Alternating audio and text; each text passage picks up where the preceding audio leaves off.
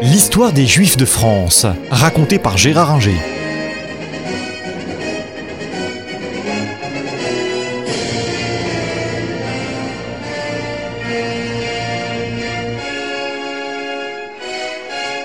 Nous avons évoqué les fois précédentes la situation des Juifs bordelais, alsaciens et lorrains dans le royaume de France euh, sous l'Ancien Régime. Il y a une catégorie à part, une quatrième, qui n'est pas en France, mais qui en est très proche.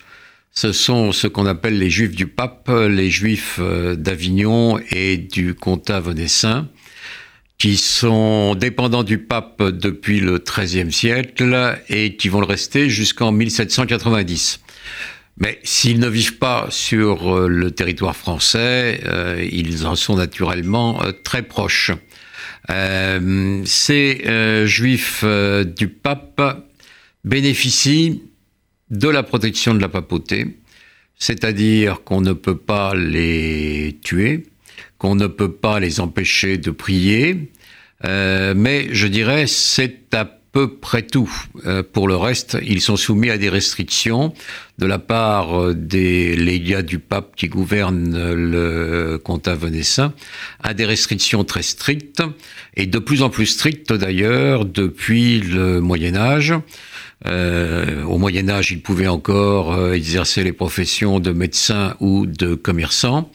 Et puis, peu à peu, à partir du XVIe siècle, euh, les restrictions s'accumulent. Ils doivent porter des signes distinctifs et ils ne peuvent pratiquer que l'usure, ce qui fait qu'ils sont réduits à une grande pauvreté.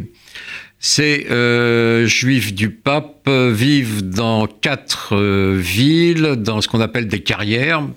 En provençal, carrière, c'est rue.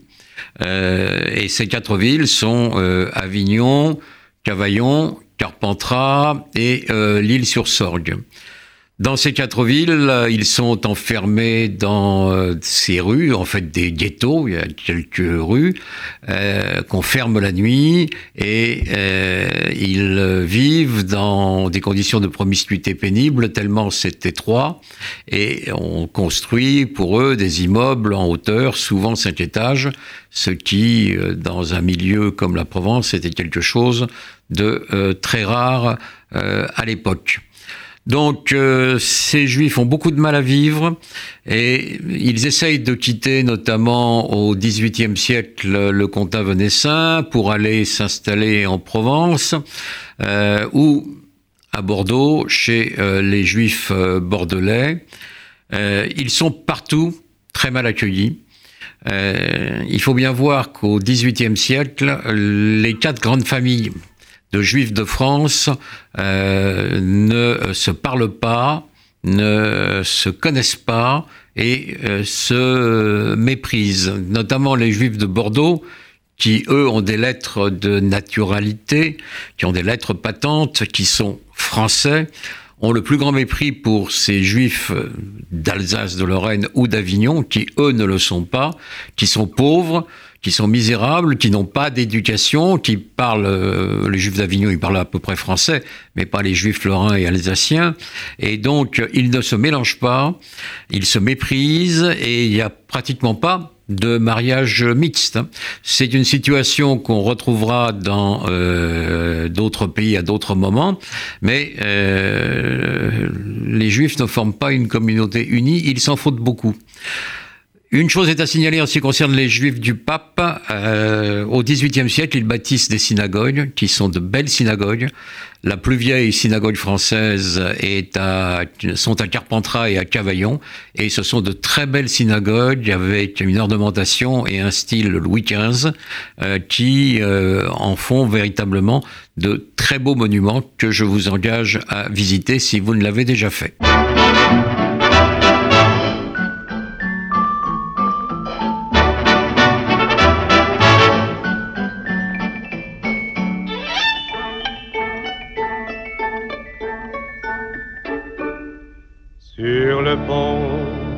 d'Avignon, on y danse, on y danse, sur le pont d'Avignon.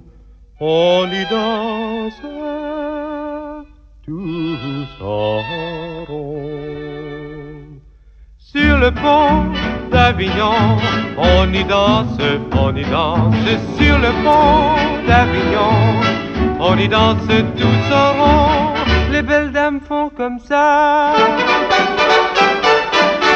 Les messieurs font comme ça.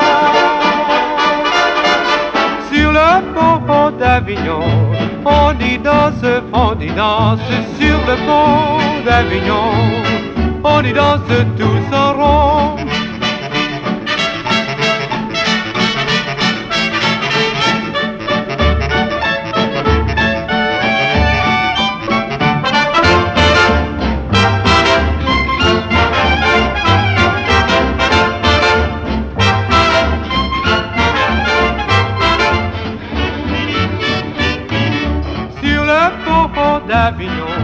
On y danse, on y danse. Sur le pont d'Avignon, on y danse tous en rond. Toutes les dames font comme ça. Les messieurs font comme ça. Sur le pont d'Avignon, on y danse, on y danse. Sur le pont d'Avignon, on y danse tous en rond.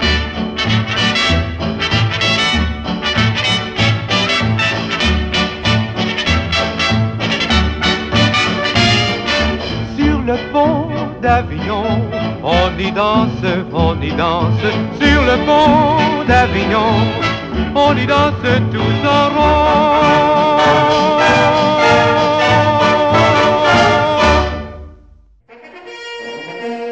Retrouvez un nouveau feuilleton de l'histoire des Juifs de France raconté par Gérard Inger la semaine prochaine.